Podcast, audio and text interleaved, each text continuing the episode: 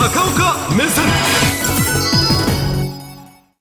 今週は、まあ、週の後半にですね、えー、久しぶりという表現を使いますけれども、えー、韓国の大統領が日本にお見えになりまして、えー、2日間の日程で首脳会談も行われるということなんですが、まあ、なかなかもろ手を挙げて歓迎というムードまではまだ日韓の間はあちょっと距離は詰まってないという気もいたします、まあ、あくまで第一歩ということだと思います。で日本側もですね、まあ、今回お迎えするその核というものに関しては大統領ですけれども国賓ということではお迎えをしませんと。実務でお見えになるという扱いです。この心は天皇陛下への面会は現時点では確約をしていないということになります、えー、国賓ですと必ずお目にかかりますからそこまでのこう歓迎ムードにはまだなってないということなんですが、まあ、今回、えー、この日韓の首脳会談の背後には米国のアメリカの大変強い意向があったと言われています。アメリカは韓国、日本双方を大変当てにしております。今回のこの首脳会談の背景はもう明らかにアメリカの国益です。米国はそんな甘い国ではありませんので日本の幸せのために韓国の幸せのためにというよりは米国の幸せのためにがまず第一位であります。それでいきますともう圧倒的にやっぱり軍事力だろうということになりますので今日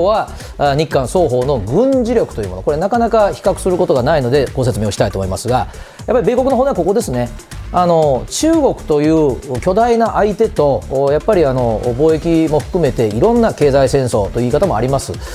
正面で戦ってますのでそれ以外の、まあ、主に北朝鮮でしょうけれどももうこのアジアの有事は日韓で共同してやってくれと。米国はあくまで、まあ、どうしようもない時に行くんだということがもうあからさまであります、えー、日韓両方の軍事力を比較しておきます。はいどうぞ。で、えー、まず総人数からいきますと自衛隊、陸海空合わせまして23万人です、えー、そして、えー、韓国軍は50万人ですから、えー、単純な数の比較でいきますと日本のほぼ倍いるということになりますが、まあ、よく言われる韓国の方はですね徴兵制というのがありますと。で韓国は今でも戦時国家です。ですので徴兵制というのは戦争になった時に、えーまあ、有無を言わさずと言いましょうか国民は軍隊に入ってください。注目をしていただきたいのは双方の人口です、えー、日本23万人なんですけども自衛隊は人口は韓国が下です。5200万と言われてますから。倍の人口がいますけれども軍隊に関しては韓国軍の方が倍を確保しているということがあるわけですがさあ、えー、軍事力で、まあ、日韓のこの数の差はありますけれども実は大変な共通点がございます。両方ともほかほかが好きで。ございますというのはあやっぱりあの軍隊といっても軍事力といっても、まあ、戦場でやっぱご飯食べるわけですね。その元気を出すのが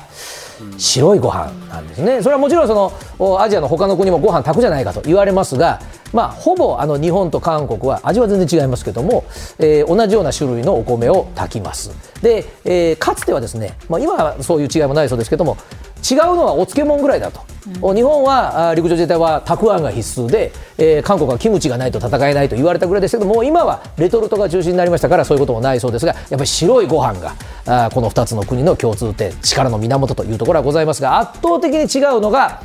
やはりあの数だけではなくてアメリカが当てにするそれぞれの実力と能力というところが違います。で韓国の方から見ていただきますと韓国軍というのはもうこれはね僕は自衛隊はなかったということの方がむしろ幸せだと思いますが、えー、戦後75年の間に実戦経験というのは当たり前ですが自衛隊はないです。ところが韓国軍はですねちょっとこちらご覧いただきますがあのもちろん朝鮮戦争もありました。でそれに続いてもうあのテレビご覧の皆さんでもうお子さんたちはもう歴史の教科書になりますけどベトナム戦争っていうね、えー、アメリカがあベトナムを舞台にもうほぼ10年繰り広げたもう泥沼の戦争があったわけですがここに韓国軍はですねもう実戦部隊として配備をされてもう大変な犠牲をベトナムの方々に対して出したと言われています、えー、その時に、まあ、ある意味悪名高くなっちゃったのはこの猛虎師団という、えー、韓国では虎というのは大変力の象徴だと言われてますけれどもこういった部隊がもうベトナムに駐留をして、まあ、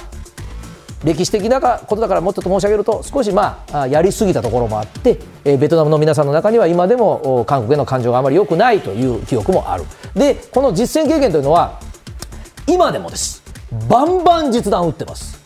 でどこでももう本当に戦場状態が、まあ、当たり前ですが休戦の状態なので、えー、すぐに戦闘にかかれる。で北朝鮮が例えば挑発を行った場合に直ちに軍事行動を取る。これはあの日本はなかなかできません。でこういうことをやります、ですからあの韓国に行きますとですねやっぱりあの街中で行動をですね銃に実弾を装填して更新したりするというのは日本の場合は大変で自治体だとかに事前に了解を取らないとなかなか実現できません。演習場の中はいいですけど。だけども街中でも普通に迷彩を着た軍人さんが地下鉄乗ってたりしますから。この辺はやっぱり軍隊が認定されているところと日本の差はございます、じゃあ我が国に対しては何が期待されているか米国からですね。それはあの技術力と能力なんですね。で何の技術力と能力かと言いますとまず一つはですねあの日本にはたくさんあの在日米軍の基地があります。で原子力空母も事実上の母港を横須賀に置いてます。大規模な大規模なと言っております。もう簡単な修理はですね、えー、韓国軍の基地でもあのアメリカ軍はするんですが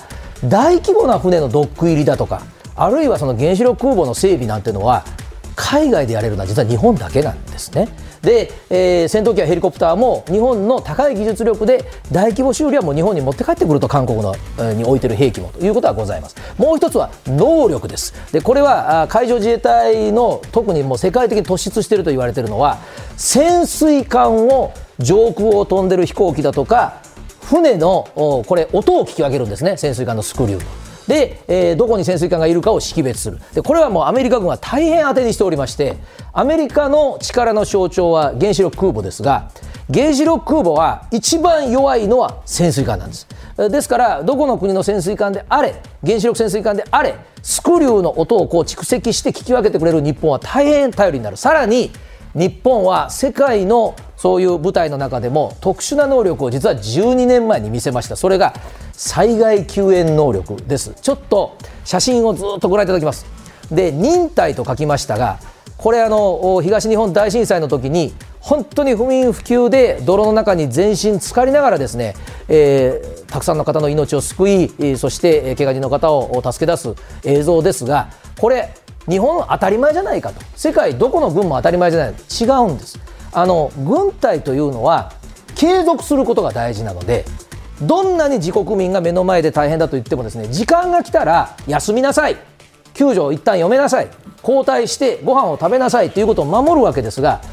当時の自衛隊の方々っていうのはやっぱりその現場で、えー、指揮官がそう命令しても目の前で今助けないと大変な人がいるんだと。いう一種の自己犠牲精神ですね。これはいい悪いはまた評価はあると思いますがそういったところはやはり米軍は大変舌を巻いたと言われてますので、えー、その自衛隊の忍耐にも当てにしているところあるんですがさあ韓国は日本と当たり前ですがそんな急に韓国も韓国の利益がありますので仲良くするというところまでは一気にいくかどうか。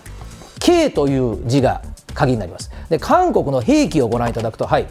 韓国はね実はもう国産兵器をどんどん作っていきたいんですね。で、えー、今一番のビジネスはヨーロッパなんです。ウクライナはさすがにちょっとまだ契約はできませんでしたけどもポーランドとはですねあの戦車とか買いませんかという大変な構成をかけててその